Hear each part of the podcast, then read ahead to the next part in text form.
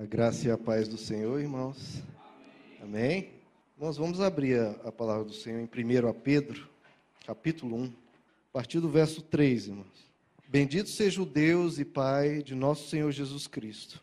Conforme a sua grande misericórdia, ele nos regenerou para uma esperança viva, por meio da ressurreição de Jesus Cristo dentre os mortos, para uma herança que jamais poderá perecer, macular-se ou perder o seu valor herança guardada nos céus para vocês, que mediante a fé são protegidos pelo poder de Deus, até chegar à salvação prestes a ser revelada no último tempo.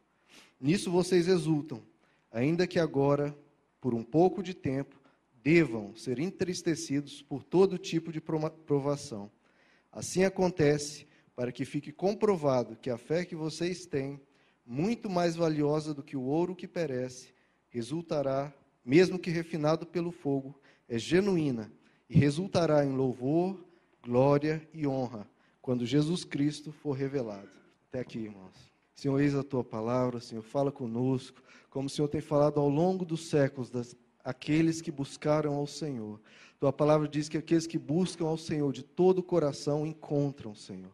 Então, que cada um que possa buscar de todo o coração e possa se encontrar contigo aqui, Senhor. Porque nós viemos aqui nos encontrar com ninguém menos, Senhor, do que com o Senhor. Então, fala aos nossos corações, transforma-nos, Pai. Dá-nos alimento vivo da tua palavra. Que nós saiamos daqui, Pai, preenchidos pela tua presença e pelo conforto do teu espírito. Em nome de Jesus. Amém.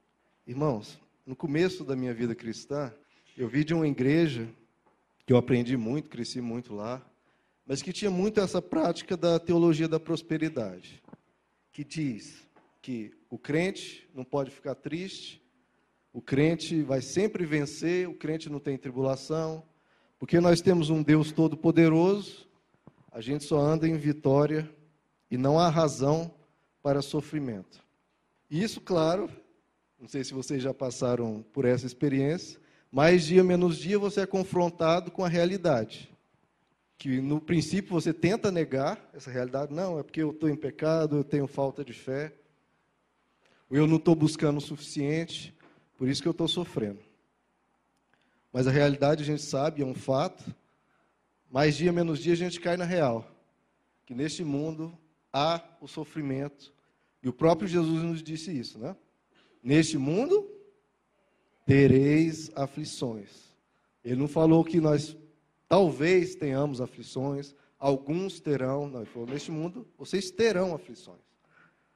Só que não para por aí a frase dele, ele diz: Neste mundo tereis aflições, mas tende bom ânimo, porque eu venci o mundo. Sofrer a gente sabe, até porque é uma coisa que a gente precisa aprender, né? Que a gente precisa aprender é a ter esse bom ânimo que Jesus mencionou. Tereis aflições, mas tende bom ânimo. Isso que é o difícil, e é isso que a gente precisa. À medida que a gente cresce espiritualmente, à medida que a gente cresce em comunhão com Deus, nós aprendemos isso, a enfrentar essas aflições com bom ânimo. Quer ver um crente cheio da presença de Deus? Você vai ver, às vezes, a vida dele com tribulações, mas você vai ver ele também continua confiante, continua em paz, apesar das circunstâncias. E é isso é um alvo de todos nós. Nós aprendemos a trilhar a caminhada nessa vida com bom ânimo. A gente vai estudar aqui a carta de 1 a Pedro, e aí vai uma recomendação para vocês.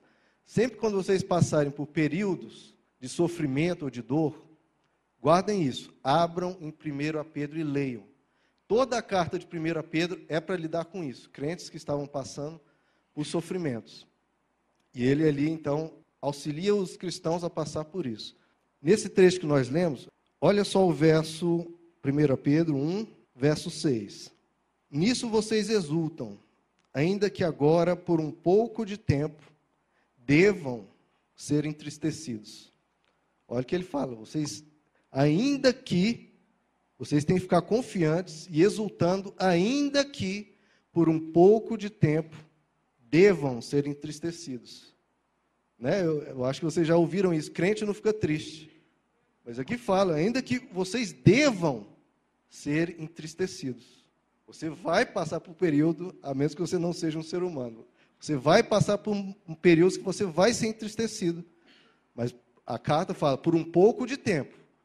Tem que ser por um pouco de tempo. O crente não pode ficar numa vida triste. Mas por um pouco de tempo nós nos entristecemos. Porque a gente vê pessoas ficando doentes, nós mesmos ficamos doentes, vemos dificuldades, então a gente se entristece. E ele fala: devam ser entristecidos por todo tipo de provação. Veja que Jesus não está falando, olha, tais coisas vocês podem sofrer. Agora, essas aqui não, essas aqui eu guardo vocês. Não. Está falando, ainda que vocês possam ser entristecidos por todo tipo de provação. Todo tipo, irmãos. Infelizmente, algumas igrejas ensinam coisas que fazem os cristãos é, andarem num, num, conhecimento errado. Todo tipo de provação, todo.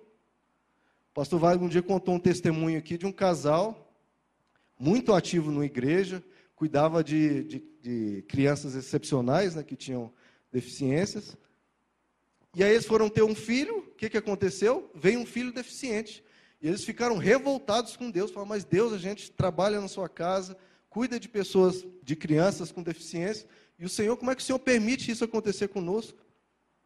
Todo tipo de provação, irmãos. E o pastor Wagner até contou, né? Quem é que mais poderia receber melhor uma criança deficiente do que alguém que cuida de, desse tipo de criança? Né? Então é todo tipo de provação, irmãos. Não imagine que por servir a Cristo você está isento de algumas coisas. Não está. Servir a Deus nos dá, primeiro, a salvação, numa eternidade onde não haverá, aí sim, não haverá nenhum tipo de provação, nenhum tipo de problema. Você nunca mais derramará uma lágrima, ou ficará doente, ou verá morte. Isso depois desse nosso breve período. Mas enquanto nós estamos aqui, nós estamos sujeitos a todo tipo de provação. Todo tipo. Mas olha agora no verso. Não, 5. Que mediante a fé são protegidos pelo poder de Deus Peraí, a gente está sujeito a todo tipo de provação, então, então nós estamos lascados, né, irmãos? Não, porque no verso 5 fala, porque nós estamos protegidos pelo poder de Deus. Mas aí, peraí, decide, né? Se a gente vai passar por todo tipo de provação, devemos ser entristecidos ou somos protegidos? Qual dos dois? Os dois, irmãos. É isso que nós temos que guardar, é os dois. Nós somos protegidos e passamos por tristezas.